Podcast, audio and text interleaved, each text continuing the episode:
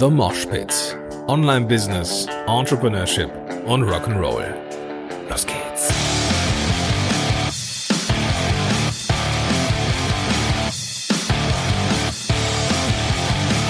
Moin sind du Rocker und herzlich willkommen zu einer neuen Episode von The Mosh Pit. Mein Name ist Gordon Schönwelder und super, dass du am Start bist zu dieser Interviewfolge. Ich habe mich getroffen mit der wunderbaren Marina Fries von Femines und ja, wir haben uns vor ähm, einigen Wochen kennengelernt, wir haben zusammen an einem Podcast gearbeitet und äh, wenngleich ich jetzt auch nicht so die klassische Zielgruppe bin, ist mir Feminist natürlich ein Begriff, weil das ein unfassbar, unfassbar schnell wachsendes, äh, eine unfassbar schnell wachsende Plattform ist. Und das klappt natürlich nur, diese Skalierung, wenn du mit Mitarbeitern arbeitest.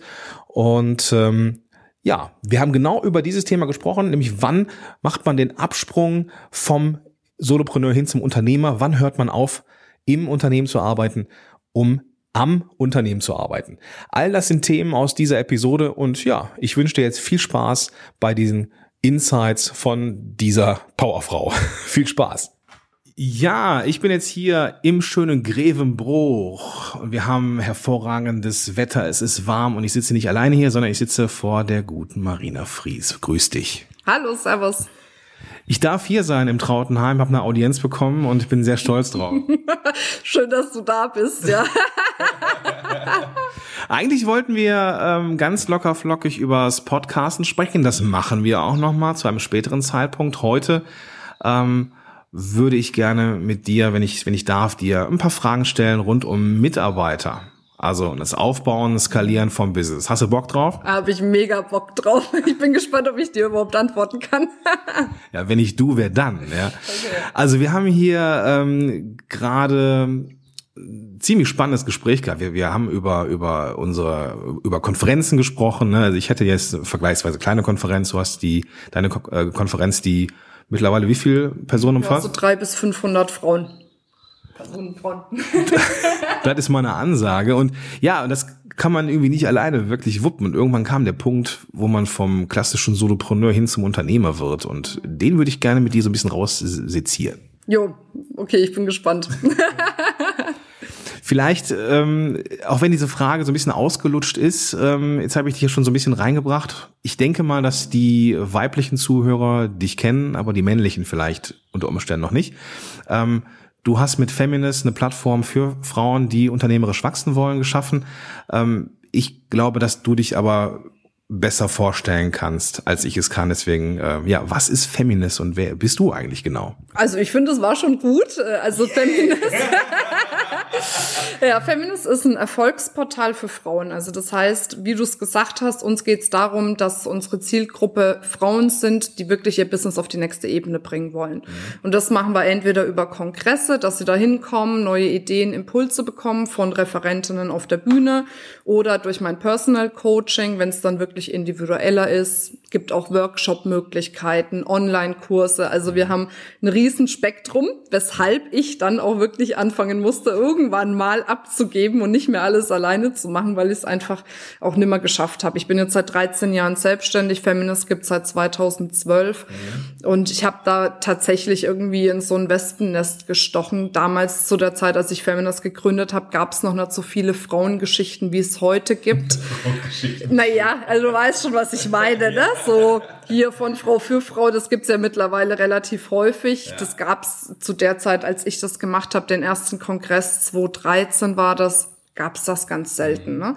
Ja. Und dadurch bin ich halt relativ schnell gewachsen. Ne? Und dann musste halt mit den Wachstumshürden dann so umgehen. Ne? Ja.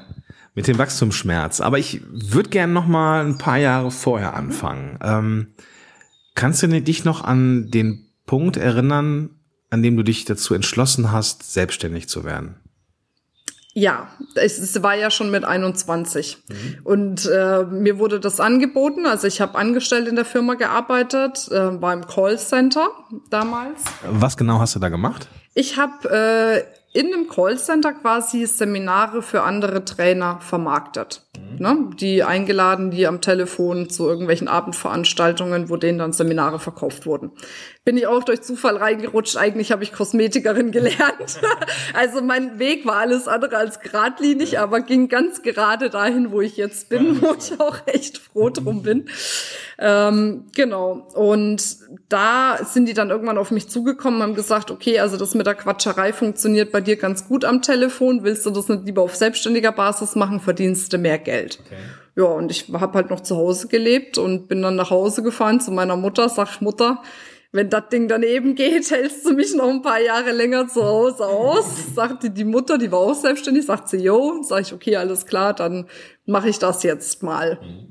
Aber mit der selbstständigen Mutter hast du jetzt auch natürlich ein Vorbild gehabt, vermute ich mal, dass dir diese Unternehmen, also diese, diese unternehmerische Denke so ein bisschen äh, schmackhaft gemacht hat, oder? Ähm, also nee, nicht unbedingt, weil die hat äh, nicht unbedingt den Riesenerfolg gehabt okay. in der Selbstständigkeit. Also zeitweise schon. Äh, die war erst in der Versicherungsbranche, da hat sie eine Zeit einen guten Erfolg gehabt, dann aber eher nicht mehr. Mhm.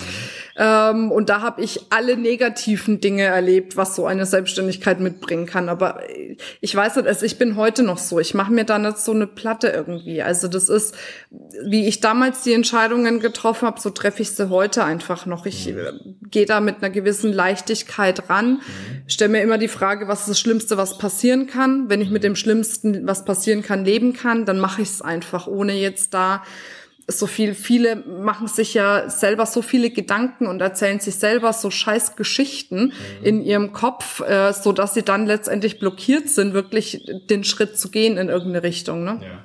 Und das war bei mir einfach noch nie so. Okay. Auch als ich das mit meiner Mutter erlebt habe, war für mich trotzdem klar, ich habe irgendwie Bock auf Selbstständigkeit. Ich war auch immer eine schlechte Angestellte. Also mhm. mir irgendwie okay. Weisungen zu geben, war immer schwierig. ja. ja. Wie ist es denn, ich meine jetzt, ich glaube, man kennt dich da draußen so. Und das klingt jetzt auch alles sehr geradlinig. Ähm, schade eigentlich für meine, für meine äh, Spannungskurve hätte ich gedacht, dass so ein bisschen mehr Drama hintersteckt. Also. Soll ich dir erzählen, wie ich auf einer Luftmatratze gehaust habe in einem Einzimmer? Ja, bitte. Genau das. Ja, lass mich das auch mal hören. ja, naja, ich habe mich ja dann selbstständig gemacht und habe mir auch wieder überlegt, was ist das Schlimmste, was passieren kann. Tatsache ist es dann auch eingetroffen. ja, ja, wirklich. Ja, ja. Also ich habe dann, ich habe wirklich extrem erfolgreich für die Firma gearbeitet, mhm. habe aber keinerlei ähm, Bezug zum Geld gehabt und mir hat auch wirklich dieses unternehmerische Denken gefehlt. Ich habe da auch mit meiner Mutter nicht drüber geredet, irgendwie mhm. über Ratschläge oder was weiß ich was. Ich habe, wie ich es auch jetzt wieder mache, immer irgendwie meinen eigenen Stiefel durchgezogen, mhm. ne, meinen eigenen Kopf ähm, gehabt und habe das dann einfach gemacht und habe halt die Kohle, die reinkam, überall wieder zum Fenster rausgeschmissen. Warum? Ich hatte nie Geld. Also meine mhm. Mutter hat ja damals wirklich auf Essen verzichtet, dass ich genug hatte. Mhm. Die hat mir meine Klamotten selber genäht und sowas, weil einfach nichts da war. Mhm. Und dann war endlich mal bei mir was da und dann habe ich halt einfach keinen Bezug dazu gehabt und habe es komplett zum Fenster rausgeschmissen für allen möglichen Scheiß, okay. der dir dann nichts bringt, wenn das Finanzamt kommt und Kohle haben will, die dann einfach nicht mehr da ist. Ne? so. Wie Einkommensteuer. Ja. Das, die ist weg. Ja, genau. Ja, zum Beispiel. Naja, und zu allem Übel kam noch, dass die Firma dann auch dicht gemacht hat. Okay lange Geschichte, brauchen wir jetzt nicht zu erzählen, ja. aber von jetzt auf nachher kam da keine Kohle mehr. Das Finanzamt wollte viel Kohle. Die Kombination mhm. hat dafür gesorgt, dass bei mir überhaupt nichts mehr da war. Also im Gegenteil, ich war dann, wie alt war ich? 23, vielleicht Anfang 24, war ich halt dann wirklich äh, zu einem, einer guten Summe überschuldet. Okay. Ja, und dann habe ich erstmal wirklich alles komplett auf Null runtergefahren. Also richtig auf Null. Äh, ich habe äh, hier ähm, so gut wie möglich alle Ausgaben runtergedrückt, Auto äh, nicht mehr gehabt und so weiter und so fort und mhm. habe dann äh, bei einem Bekannten quasi gelebt, bei meinen zwei besten Freundinnen eigentlich in mhm. Frankfurt in so einer abgefuckten Dachwohnung, wirklich ohne Mist. Du im Hochsommer 50 Grad da drinnen. Ja. auf der einen Seite, ich habe noch ein Bild, das ist so geil. Stehe ich gerade da, auf der einen, in der einen Hand eine Bierflasche und pumpt gerade noch eine Luftmatratze für mhm. mich auf, weißt du, in dieser kleinen Putze. Ja, und dann war halt wirklich die Überlegung, was machst du denn jetzt? Ne? Also du haderst da ja auch mit dir und denkst dir, naja, super Fries, jetzt hast du ja irgendwie jeden Fehler gemacht, den man so machen kann. Mhm. Bist du überhaupt in der Lage, ein erfolgreiches Business aufzuziehen? Ja. Und dann habe ich gemacht, was ich immer gemacht habe, habe mir überlegt, was wäre das Schlimmste, was passieren kann, wenn ich wieder ins Angestelltenverhältnis gehe. Und es war so schlimm, dass ich gedacht habe, auf gar keinen Fall. Okay. Und dann habe ich gesagt, okay, ich mache halt weiter. Und dann bin ich beim Marc Gallal gelandet. Das habe ich dir ja vorher ja. erzählt, ja, weil ich genau. gedacht habe, okay, jetzt musst du halt irgendwie einen anderen Trainer finden, den du vermarkten kannst. Ne? Wie bist du denn da rangekommen? Ähm, ja, wie ich an alles rankomme, über irgendwelche Zufälle. Die, mhm. meine beste Freundin, der ihr Stiefvater war der Vertriebsleiter vom Markt. Okay. Und der hat mich dann angesprochen, ob ich noch da anfangen will. Ja. So, und dann war ich da. Ich habe äh, erstmal da irgendwie äh, telefoniert für ihn. Dann habe ich ihn kennengelernt und dann war irgendwie, habe ich gedacht, boah, was für ein Arschloch, kann ich gar nicht leiden. für den arbeitest du nie im Leben, weißt du, so alles hat sich gesperrt, ne, nach diesen Probearbeiten. Aber irgendwie hat er dann geschafft, mit seinem Charme mich doch um den Finger zu wickeln. Und dann war ich Tatsache echt äh, irgendwie fast zehn Jahre da. Ne? Also von daher. Und von Makala direkt zu Feminis oder gab es da noch einen Zwischenschritt? Nein, da gab es keinen Zwischenschritt. Also das war ja dann irgendwann so, der Marc ist ja dann mega erfolgreich geworden. Also ich weiß nicht, wer ihn kennt. Ansonsten kann man es ja auch googeln. Ähm, und es war ja immer so, ich habe dann ja immer Vertrieb aufgebaut und Kunden gebracht und was weiß ich was. Mhm. Ne? Und die waren dann natürlich alle ihm dankbar für die Veränderung, die denen widerfahren ist. Und ich dachte, warte mal, wo bin ich jetzt? Ja. Ne? Ich wollte irgendwie auch mehr beteiligt sein an diesem Veränderungsprozess. Und dann habe ich irgendwann entschieden, 2012 war das dann, dass ich was eigenes möchte. Ja, und dann war noch ein ewiges Hin und Her, was ich eigentlich machen will. Ne, das war ja. ja auch, dieses mit den Frauen kam ja auch nur durch einen Zufall. Wie denn? Wie denn? Also, ich habe Ewigkeiten gehadert ähm, mit der Überlegung, was machst du selber? Also ich wusste irgendwas im Trainings, Coachings, Beratungsbereich, klar, da war mhm. ich jetzt jahrelang, da kannte ich mich aus, aber ich wusste nicht was. Aber doch nur als, in Anführungsstrichen, als Vertrieblerin, ja, oder? Aber da lernst du es ja trotzdem. Ich habe Verkaufen intravenös gekriegt. Ich habe Coachings selber äh, ultra viele Ausbildungen gemacht, selber immer wieder Coachings auch mhm. gegeben. Also ich habe mich da ja selber in der Zeit dahin auch weiterentwickelt. Ne? Und dann war das für mich einfach letztendlich selbstverständlich, dass ich auch weiterhin okay. in dem Bereich bleibe. Ne? So, und dann wusste ich aber ewig nicht, ja, und ne, dann kommt ja jeder mit Positionierung und Zielgruppe und was weiß ich was. Und ich dachte, hm, keine Ahnung, weiß ich nicht, weiß ich nicht. Mhm. Und dann habe ich mich angemeldet zum Seminar von Tony Robbins. Das war dann im Herbst 2000 elf war das, genau. Und habe gesagt, okay, wenn ich jetzt die vier Tage dahin gehe, egal wie komme, was wolle, nach den vier, vier Tagen weiß ich, wo die Reise jetzt für mich hingeht, mhm. mit wem ich arbeiten will, was meine Zielgruppe ist. Ich habe gar keinen Plan gehabt, wie das sein sollte nach den vier Tagen, weil es ging ja nur um Persönlichkeitsentwicklung. Ja. Aber ich habe gesagt, okay, komm, gib's mal ab. ja, und dann war ich da. Und dann habe ich nach Jahren viele wiedergesehen, die ich so mal im Laufe der ganzen Seminare, die ich vermarktet habe, kennengelernt habe. Und gerade die Frauen sind halt auf mich zugekommen und gesagt, boah, Wahnsinn, was bei dir in den letzten Jahren passiert ist, wie du dich weiterentwickelt hast, von deiner Persönlichkeit her, von deiner Souveränität und allem. Wie hast denn das gemacht? Naja, und dann kam schon mein Vertriebsherz, was wirklich gepocht hat. Dachte ich, oh, da scheint es einen Markt zu geben. Ja. Das machst du jetzt mal. Jetzt arbeitest du mit Frauen. Cool. Also so entstand es quasi, ja. ja. Was waren die ersten Schritte äh, bei Feminist? Was hast du da angeboten? Was war da so das ähm, Geschäftsmodell dahinter? Mm, also das, die, die ersten Schritte waren, dass ich Abendseminare gegeben habe. Die haben dann nur einen Zehner gekostet da waren schon, da habe ich mir am Anfang gleich einen Multiplikator gesucht. Das hat ganz gut funktioniert. Habe eine Freundin angehauen, die ein großes äh, Netzwerk über Xing aufgebaut hat und gesagt habe, hier mach doch mal ein Mailing darüber. Mhm. Ich beteilige dich dann an den Umsätzen und sowas. Okay. Und dann hat die mir erstmal zwei Abendseminare voll gemacht mit jeweils, ich glaube, 30 oder 35 Frauen. Das war echt geil. Da gab es gerade mal einen Namen. habe ich gerade mal ein Logo machen lassen. Es gab noch keine Homepage, noch nix habe gerade mal irgendwie irgendwelche Seminarinhalte zusammengeschustert für den Abend. Am Tag davor fiel mir ein, oh, es wäre ja vielleicht ganz gut, wenn du nach diesem Abend noch ein Folgeseminar hättest, was du verkaufen kannst. Das habe ich dann auch noch mal kurz zusammengeschnürt, noch mal schnell ein Buchungsformular erstellt. Also wirklich echt so dieses, ich bin halt komplett unperfekt gestartet. Ich habe einfach gesagt, scheiß drauf, jetzt machst du erstmal, mhm. überlegst nicht lange ähm, und guckst erstmal, wie die Resonanz ist, weißt du, weil viele, die bauen sich ja so viel vorher auf und merken mhm. dann erst, wenn sie rausgehen an den Markt, oh scheiße, ich renn voll an meiner Zielgruppe vorbei. Ja. Ne? Deswegen habe ich erstmal gedacht, jetzt lernst du erstmal deine Zielgruppe kennen und baust dann den Rest da drauf auf, letzten Endes. Aber es hört sich teilweise schon so an, als ob da irgendwie, als ob das Glück sei. Aber ich glaube schon, dass das, äh, dass das schon harte Arbeit ist, oder? Also es ist sowohl harte Arbeit als auch viel ähm, Lehrzeit, die ich hatte. Und das ist das, was ja heutzutage ganz vielen fehlt, die sich selbstständig machen. Dass die sagen, ähm, ich mache mich jetzt sofort selbstständig mit meinem komplett eigenen Unternehmen. Als Beispiel die Coachbranche ist für mich eines der besten Beispiele. Die schießen ja aus dem Boden wie die Pilze, weil sie mal irgendwie übers Wochenende irgendwo einen NLP-Kurs gemacht haben. Ist ich übertreibe jetzt mal ein bisschen. Ich will das auch nicht abwerten, aber ich weiß gar nicht, ob das so übertrieben ist. Ich denke, dass, dass da schon was dran ist, wenn du das so sagst. Ja, ja genau. Ja. Und dann gehen sie raus, machen sich selbstständig und wundern sich, warum es nicht läuft. Ich sag immer wieder, ich habe vorher, bevor ich Feminas gegründet habe, habe ich mich sechs bis sieben Jahre lang, ups, es klingelt, aber wir machen einfach weiter. Das ist bestimmt mein Pool für draußen. so viel zur Erfolgsstory.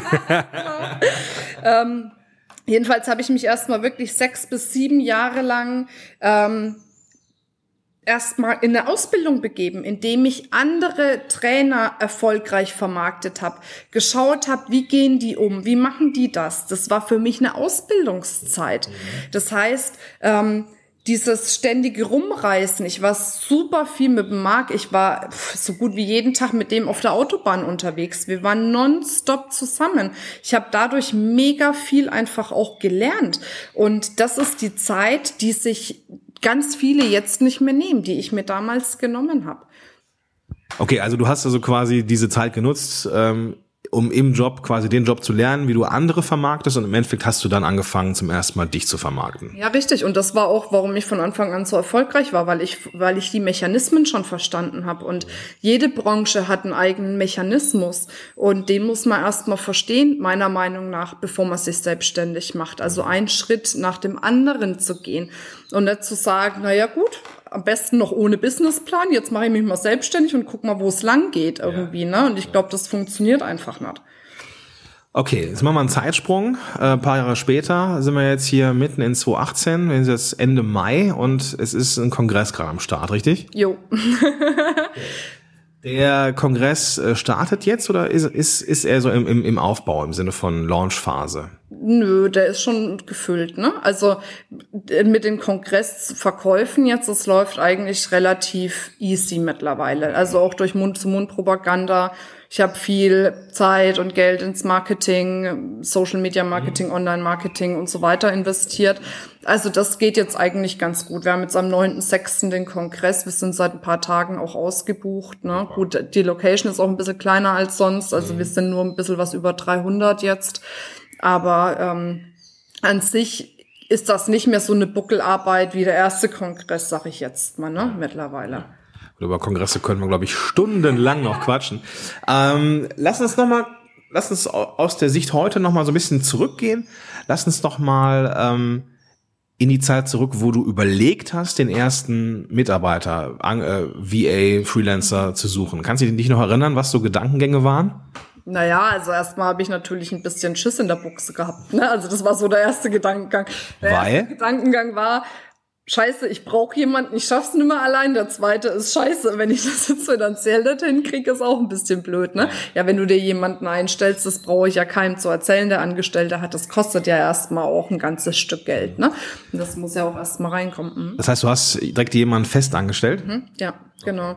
Also ich habe jetzt auch immer noch nur eine Festangestellte quasi und den Rest auf Freelancer, weil ich mir so ein bisschen da auch diese Freiheit nehmen will. Natürlich ist es schwieriger manchmal mit Freelancern, wenn du da die richtigen hast, mhm. weil du eine andere Verbindlichkeit hast. Ich musste auch ein paar Freelancer auswechseln, aber jetzt funktioniert es einfach wirklich gut, ne? Mhm. dass die auch gut miteinander zusammenspielen letztendlich. Aber für mich war es schon wichtig, dass ich eine Assistentin Assistentin fix habe, die sich auch in allen Bereichen mit auskennt, die auch mich ersetzt. Also sie ist eigentlich quasi diejenige, die mit meinen Freelancern alle Absprachen trifft. Ich rede mit ihr und sie macht alle Absprachen mit den Freelancern. Also es ist dann eher mal so, wenn mir plötzlich spontan nachts was einfällt, dass ich mal irgendjemanden was schreibe oder sowas. Aber ansonsten macht sie das und da bin ich auch ganz froh drum ähm, weil ich mittlerweile da einfach auch gar nicht mehr die Zeit hätte. Ne? Also von mhm. Freelancern, wie viel habe ich denn jetzt? Sieben oder acht, ne? plus sie. Also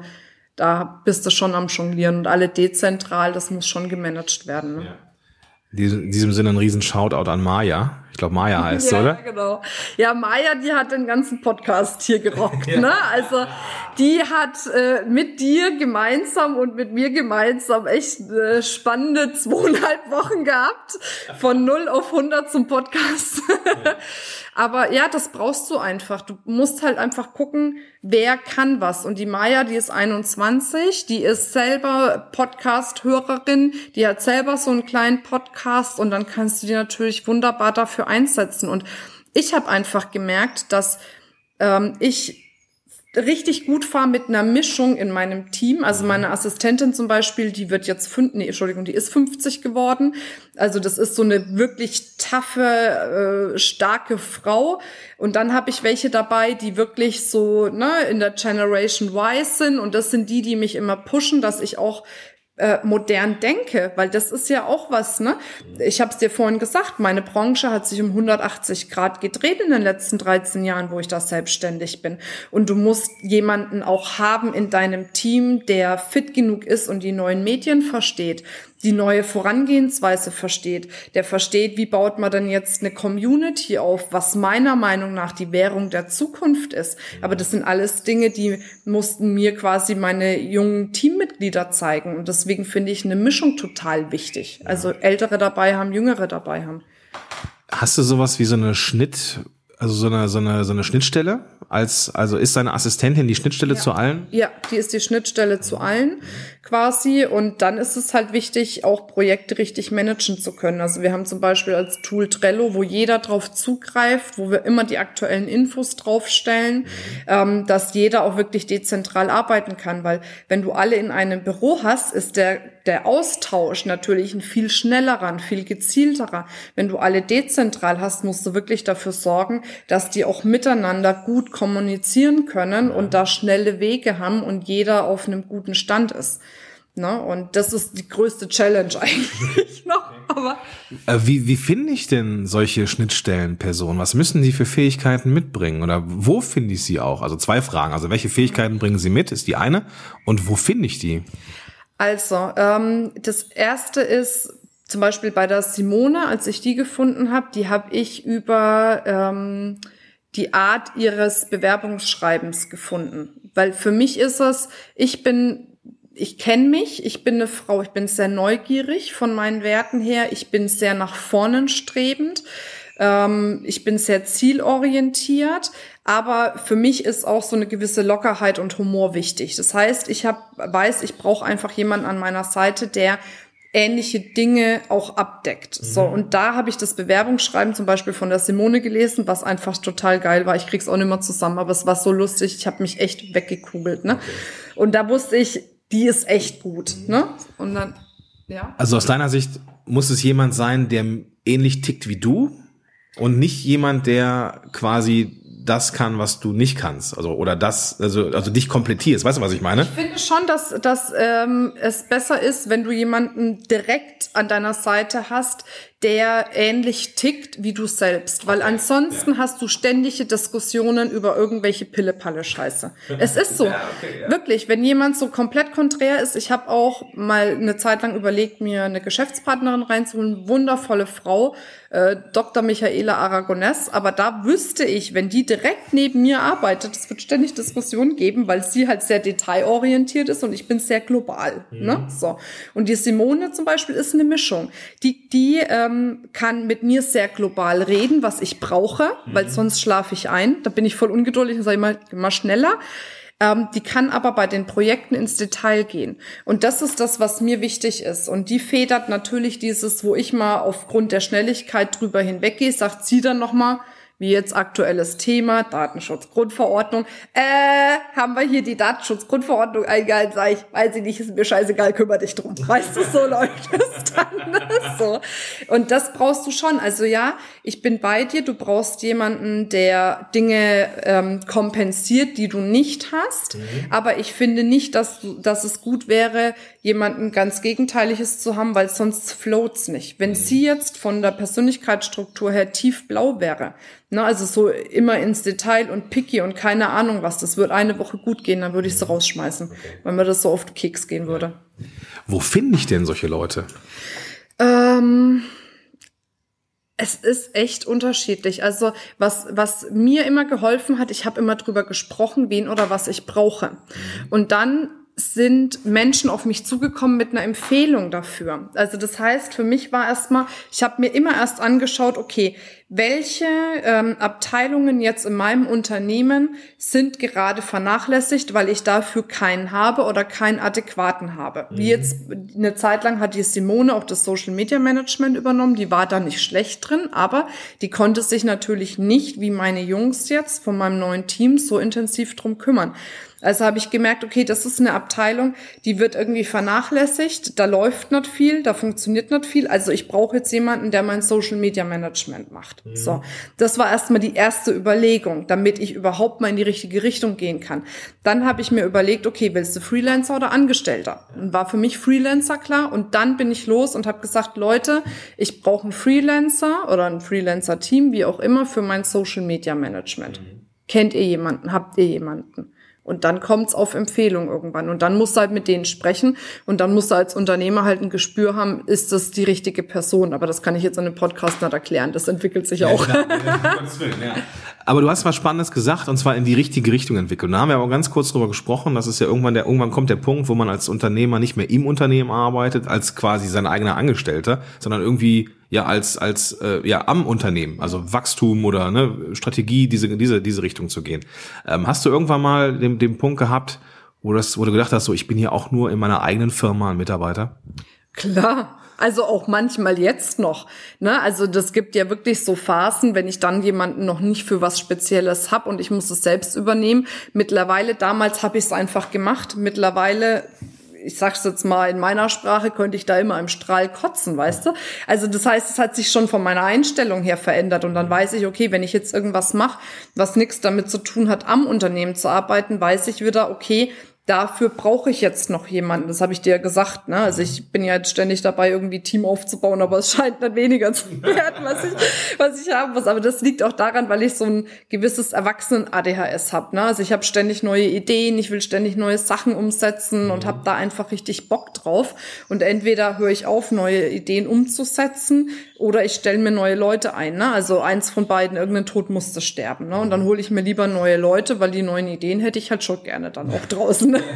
genau, Deswegen. Genau.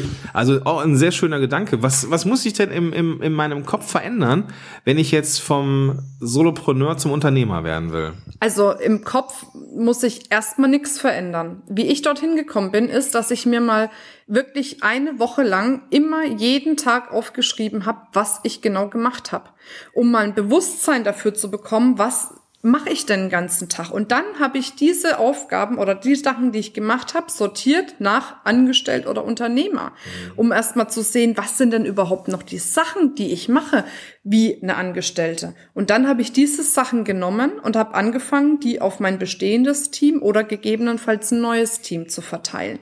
Also das heißt, ähm, es klar war erst der Gedanke, du musst jetzt aufhören, in deinem Unternehmen zu arbeiten, sondern anfangen, an deinem Unternehmen zu arbeiten. Das ist klar, aber mir bringt der Gedanke allein nix. Ich muss ja erst mal wissen, was mache ich denn überhaupt alles, was ich gar nicht machen müsste, mhm. wo ich überhaupt gar nicht dafür zuständig bin. Und das habe ich überhaupt erst mal rauskristallisiert, um dann die richtigen Wege zu gehen, die richtigen Dinge einzuläuten. Ne? Ja. Das ist so ein bisschen so eine Binsenweisheit. Ne? Man muss am Unternehmen arbeiten und nicht im Unternehmen. Aber du hast recht, dass, dass die konkrete Umsetzung ist ein riesengroßes Fragezeichen. Ne? Ja, richtig.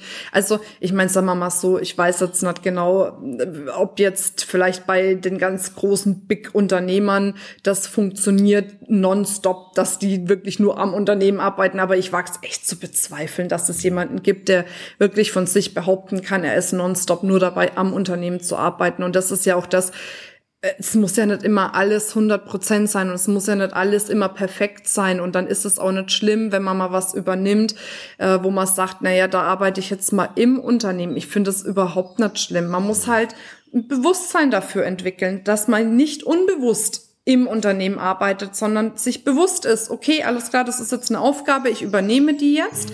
Ich weiß, mit dieser Aufgabe, wenn ich die übernehme, arbeite ich gerade in meinem Unternehmen. Weil das ist ja das, viele machen es ja unbewusst, weil sie gar nicht wissen, welche Tätigkeiten gehören denn zum Unternehmertum eigentlich dazu und was müssen eigentlich eher Mitarbeiter machen, weißt du? Und natürlich kann auch nicht jeder wie ich jetzt in der Lage sein, sein Unternehmen schon so groß aufgebaut zu haben, dass ich mir wirklich für unterschiedliche Bereiche Leute leisten kann. Ne? Mhm. Dann muss ich halt auch erstmal einen Schritt zurückgehen und sagen, okay, was sind denn jetzt die brisantesten Themen? Ne? Und du musst ja dann auch immer wieder bewusst drüber sein. Es bringt ja nichts, ständig neue Leute reinzuholen. Du musst ja auch kontrollieren, dass die unterm Strich mal mindestens das Doppelte bis Dreifache wieder reinholen, was du für die ausgibst, weißt du? Also das sind ja alles so Gedankengänge, die dann zum Unternehmertum auch dazugehören, dass ich halt einfach auch meine Mitarbeiter nicht kontrolliere, aber ne, so schon ein gewisses Controlling machen. Das ist eigentlich dasselbe Wort, aber auf Englisch hört sich besser an. ne, dass das auch einfach wirklich äh, dementsprechend auch was bringt vom Umsatz her. Weil es bringt nichts, wenn ich drei neue Leute einstelle und mein Umsatz gleich bleibt. Ne? Ja gut, du, du schaust ja nicht auf die Finger, sondern du schaust auf das Endergebnis. Ja, das ist ein Unterschied. Naja, logisch. Und das muss man letztendlich auch machen. Und das ist zum Beispiel eine Arbeit, die ein Unternehmer hat. Bei mir alle Arbeit, was, was mit der Außenwirkung von Feminist zu tun hat, ist auch in meiner Hand. Also sprich, wenn marketingtechnisch was rausgeht, schaue ich mir das vorher an. Also es geht keine E-Mail raus von Feminist, die ich nicht vorher angeguckt habe. Ne, ich weiß, was auf äh, meinen YouTube-Kanälen oder auf meinen Social-Media-Kanälen läuft, auch wenn ich es nicht selber mache. Mhm. Ne, also dass ich da so quasi den Überblick drüber habe, weil ich natürlich letztendlich ja auch Feminist bin und überall steht mein Name drunter. Also muss ich dann irgendwo auch dieses Controlling übernehmen, dass das auch alles passt, ne? Oder jetzt so Interviews mit dir zu machen, ne? Oder halt auch, ähm, wenn ich jetzt sage, ich mache jetzt einen neuen Podcast, wo ich dann bei dir ein Coaching gebucht habe. Das da würde ich jetzt auch nicht zum Beispiel die Maya hinschicken, die jetzt mein Podcast umsetzt, mhm. weil ich will es erstmal wissen, wie funktioniert das mit dem Podcast ja. und dann übernimmt's mein Team. Also das sind so Sachen, die ich dann mache oder Vorträge, Interviews oder was weiß ja. ich was. Aber, ja. Wird ja auch nicht dümmer dadurch, dass man weiß, wie es funktioniert, aber dann am Ende delegieren kann, oder? Richtig. Ja, und vor allem weiß ich halt, egal wer jetzt aus irgendwelchen Gründen aus meinem Unternehmen gehen würde, ich könnte es halt immer mit meinem Know-how abfedern, weil ich auch weiß, wie es funktioniert. Mhm. Vielleicht wäre es dann nicht ganz so geil, wie es jetzt ist, ne? aber es wird auf jeden Fall weiterlaufen. Und ähm, jetzt, wenn man kein Großkonzern ist, finde ich, ist das schon wichtig, ne? Weil du hast ja auch, wenn mir jetzt mein Social Media Team als Beispiel, wenn die jetzt sagen würden, nee, ich mache das nimmer, dann müsste das Rad ja weiterlaufen. Und dann müsste ja irgendwie auch jemand nochmal eingearbeitet werden. Und das dauert ja auch eine bestimmte Zeit und so lange müsste ich es vielleicht mal übernehmen oder mhm. sowas, ne? Weißt ja nie, was kommt letzten Endes, ne? Aber du kannst jetzt nicht in die Abhängigkeit von einer Person in deinem Unternehmen gehen und wenn die Person weg ist, steht das ganze Rad still. Ne? Okay, ja. Also macht Sinn, dass das Wissen im, im Unternehmen bleibt, aber ja. dass man schlimmstenfalls die Leute austauschen kann. Okay, habe ich verstanden. Ähm, vielleicht so zum Ende hin. Ähm, jetzt sind bestimmt nicht, nicht so viele der Zuhörer oder auch die, die später zuhören, gerne mal irgendwie in der Lage, direkt vielleicht Mitarbeiter einzustellen. Was würdest du den Leuten raten, die jetzt vielleicht nicht so die riesen Umsätze haben, um jetzt fest jemanden einzustellen? Ähm, was wären so die ersten Schritte in Richtung Outsourcing oder Mitarbeiter? Ähm, also man kann ja genauso gut, wenn das wirklich eine pfiffige Person ist, auch eine Studentin oder einen Studenten holen. Ne? Den zahlt man 10, 15 Euro die Stunde. Und jetzt gerade was diese neuen Netzwerke, Social Media und was weiß ich was betrifft, das saugen die ja schon mit der Muttermilch auf. Ne? Also das können die ja dann alles super umsetzen auch. Ne? Also das heißt, ähm, da wirklich zu schauen, gibt's vielleicht auch ja einen Studenten, eine Studentin, die das abfedern kann oder diese Aufgaben da übernehmen ja. kann, ne? Oder auch vielleicht mal leichtere Sachen da erstmal hingeben und dann Stück für Stück weiter aufbauen. Ne? Ich finde das nicht so schlimm, da mit Studenten zu arbeiten. Also zum Beispiel jetzt der der Stefan Friedrich von Gedankentanken, der hat ja auch einen Haufen duale Studenten bei sich, ne? Die kosten auch nicht so viel, dann arbeiten die fast auf Vollzeit für ein paar Kröten letztendlich, ne? Also, ich meine, das ist jetzt völlig wertfrei, der hat ein geiles Team, die sind top motiviert, die sind super ausgebildet, die sind super drauf, mhm. ne? Und so kann man es natürlich dann auch machen. Okay.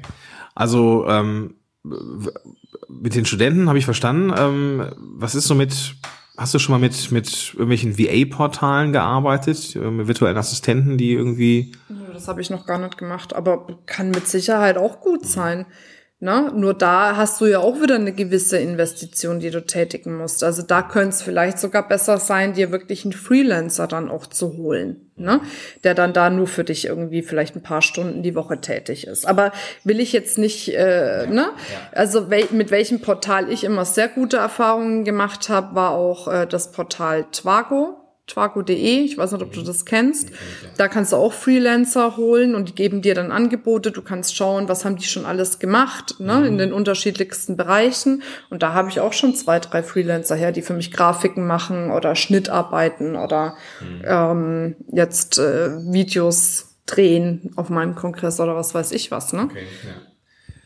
Wo geht's hin? Also, wenn du jetzt wenn wir jetzt 2018, hast du sowas wie eine Vision? Ich, ich glaube, ich, ohne dass ich dich jetzt so sehr kenne, ja. vermute ich mal, dass du jetzt keine so festgeklöppelte Fünfjahresvision hast, sondern dich so ein bisschen auch ein bisschen treiben lässt, richtig?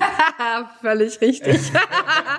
Und das erzähle ich auch immer wieder meinen Frauen. Ich meine, wer gerne in die fünf Jahre hinweg planen will, soll's machen. Ich habe halt einfach, weißt du, wenn ich jetzt fünf Jahre zurückblicke, wo ich da stand vor fünf Jahren, und wenn ich mir dann ein Ziel gesetzt hätte, wo ich jetzt stehen wollen würde, hätte ich mich eigentlich viel kleiner gemacht als das, was ich jetzt erreicht habe. Warum? Weil ich auch in den letzten fünf Jahren so stark mit meiner Persönlichkeit gewachsen bin. Mhm. Und ich finde, so ein Ziel ist, steht ja auch in Verbindung mit der eigenen Persönlichkeit. Und umso stärker die Persönlichkeit ist, umso höhere Ziele traust du dir letzten Endes auch zu. Ne? Von daher, also ein Fünfjahresziel habe ich de facto überhaupt nicht. Es gibt für mich so äh, zwei Dinge, die ich gerne erreichen möchte. Das ist nächstes Jahr, dass ich den Feminist-Kongress mit 1000 Frauen mache. Das ist so eins meiner Ziele. Und das zweite Ziel ist, äh, dass ich gerne eine eigene Talkshow im Fernsehen hätte. Yeah. ja, ich, ich mag das, ne? Ja. So moderieren und ja, so ein ja, Zeug, das liegt mir, da habe ich echt Bock drauf, ne? Und das sind so die zwei Sachen, ja. Hast du auch in YouTube schon gemacht, ne? Ja, ja, ja. Also ich hatte auch mal, ich hatte schon eine Fernsehsendung, aber mhm. halt bisher nur im regionalen Fernsehen, im Rhein-Main-TV war das, war auch eine Talkshow. Da habe ich mich auch mal so ein bisschen ausprobiert mit vier Sendungen, das war ganz cool. Aber ich hätte es gerne halt noch mal einen Tacken größer. Ne? ja, coole Sache. Wo findet man dich denn im Netz? Naja, also Social Media eigentlich überall, wenn man Feminist eingibt, äh, haben wir eine Übrigens eine sehr aktive Gruppe, also für alle Zuhörerinnen, äh, die gerne ihr Business auf die nächste Ebene bringen wollen, können gerne auch in meine Gruppe kommen. Äh, Feminist, äh, Facebook.com slash groups slash feminist, genau. Ich verlinke es in den ja, Show Notes. Genau. oder natürlich auf feminist.de im Netz oder über meinen fantastischen Podcast, den ich gemeinsam mit dem Gordon kreiert habe. Ja, genau. Ja, da gibt's auch immer wieder Erfolgsstrategien von mir und von anderen erfolgreichen Frauen. Dreimal die Woche gehen wir on air Mal gucken, wie lange noch Gordon sagt immer, es ist zu viel, aber noch, noch machen wir's. ich habe wie gesagt, dass es zu viel ist. Ich habe gesagt, es könnte zu viel sein. hey, super, vielen, vielen Dank für die Insights, so äh, auch für den äh, für den Werdegang. Ich glaube, ich ich denke, den hast du irgendwann schon mal skizziert, aber cool, dass du den jetzt hier nochmal aufgedröselt hast und äh, auch wenn du jetzt nicht ich mach's mal jetzt in meiner Sprache ganz salopp, nicht aus der Gosse kommst, hast du trotzdem einen krass, krassen krasses Wachstum gehabt in den letzten Jahren und äh, ich glaube, da war wenig Glück dabei. Das war harte Arbeit und ja. viel gelernt in den letzten, in den Jahren davor und so. Und ja, ich wünsche dir einfach weiterhin alles Gute, dass es so geil weiterläuft. Dankeschön, dir auch alles Gute und wird schon geil weiterlaufen bei uns. Ne? Da gehe ich von aus. In diesem Sinne, einen wunderschönen äh, ja, Tag. Wir sind draußen und genießen jetzt das Wetter. Jo, tschö. Ciao.